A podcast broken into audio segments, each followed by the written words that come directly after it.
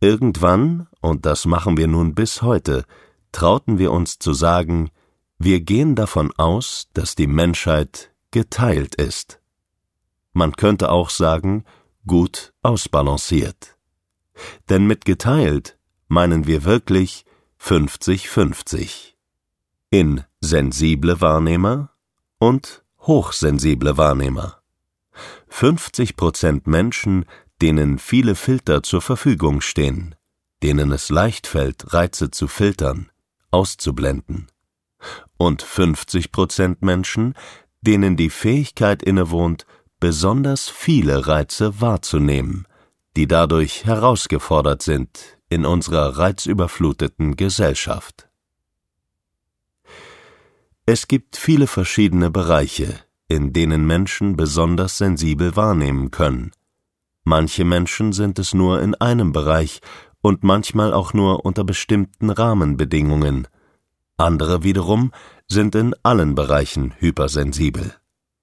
Die vermehrte Kapazität, Reize aufzunehmen, kann im akustischen, visuellen, sensorischen, gustatorischen und auch olfaktorischen Bereich sein. Wir benennen nun einige Dinge, die wir im Laufe der Jahre kennengelernt haben. Im Bereich der Akustik kennen vermutlich viele Menschen die Reizoffenheit. Hier ist aber nicht nur gemeint, dass laute Geräusche, Stimmengewirr etc. stressig sein können und Kinder sich dadurch die Ohren zuhalten.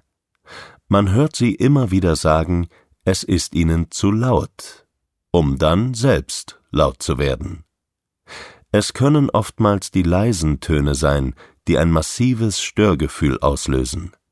Der kratzige Kugelschreiber des Mitschülers, die tickende Uhr, die Geräusche, die beim Essen entstehen, Schmatzen, Kauen, Geklapper mit dem Geschirr, Geräusche des Bestecks, die Atmung anderer Menschen, das Geräusch von elektrischer Spannung, bis hin zu einem Geräusch, welches offenbar die Bewegungen der eigenen Augäpfel machen. Um sich den Stresslevel vielleicht gut vorstellen zu können, ein Beispiel. Sehr viele Menschen reagieren stark auf das Geräusch einer Wespe oder Mücke. Hier löst das Geräusch eine massive Reaktion aus. Körperlich wie emotional. Bei einer Wespe vielleicht noch eher nachvollziehbar, da ihr Stich ja durchaus schmerzhaft und manchmal sogar gefährlich ist. Der Körper reagiert also sinnvollerweise so stark auf dieses Geräusch. Bei der Mücke ist die Reaktion oftmals noch ärger. An Schlaf ist dann manchmal nicht mehr zu denken, und das, obwohl der Mückenstich weit weniger bedrohlich, meist eher lästig ist. Bei den besonders sensiblen Wahrnehmern kann diese Reaktion jedoch auch auf etliche andere normale Geräusche erfolgen. Das Störgefühl, welches entsteht, der Stresslevel, der aktiviert wird, lässt sich jedoch vermutlich vergleichen. Wenn man nun Menschen zuhört, die in diesem Bereich sensibel reagieren, kann das schon mal so klingen. Ich habe gerade gehört, dass da drüben drei Meisen, dort fünf Spatzen und da hinten eine Elster geflogen sind. Zwei Fliegen und drei Bienen kamen vorbei. Es sind drei Autos hinterm Haus gefahren. Zwei Straßen weiter gräbt ein Bagger ein Loch und in der anderen Richtung wurde ein Laster entladen. Zwei Krankenwagen waren mit Martinshorn unterwegs, dies aber nicht in unmittelbarer Umgebung. Jemand hat geschlürft beim Trinken, ein anderer laut geschluckt und alle haben unterschiedlich schnell geatmet. Darüber hinaus wurde gesprochen. Ich sollte dem Gespräch folgen und entsprechend auch passende Antworten auf mir gestellte Fragen geben. Gleichermaßen wird von mir erwartet, dass ich den Anwesenden ins Gesicht schaue und einen angemessenen Gesichtsausdruck habe.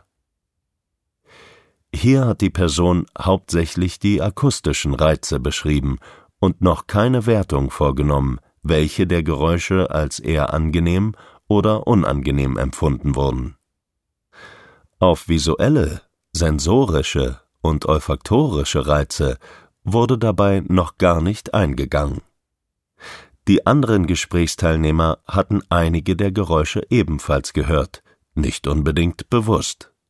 Man kann sich eher erinnern, wenn darüber gesprochen wird.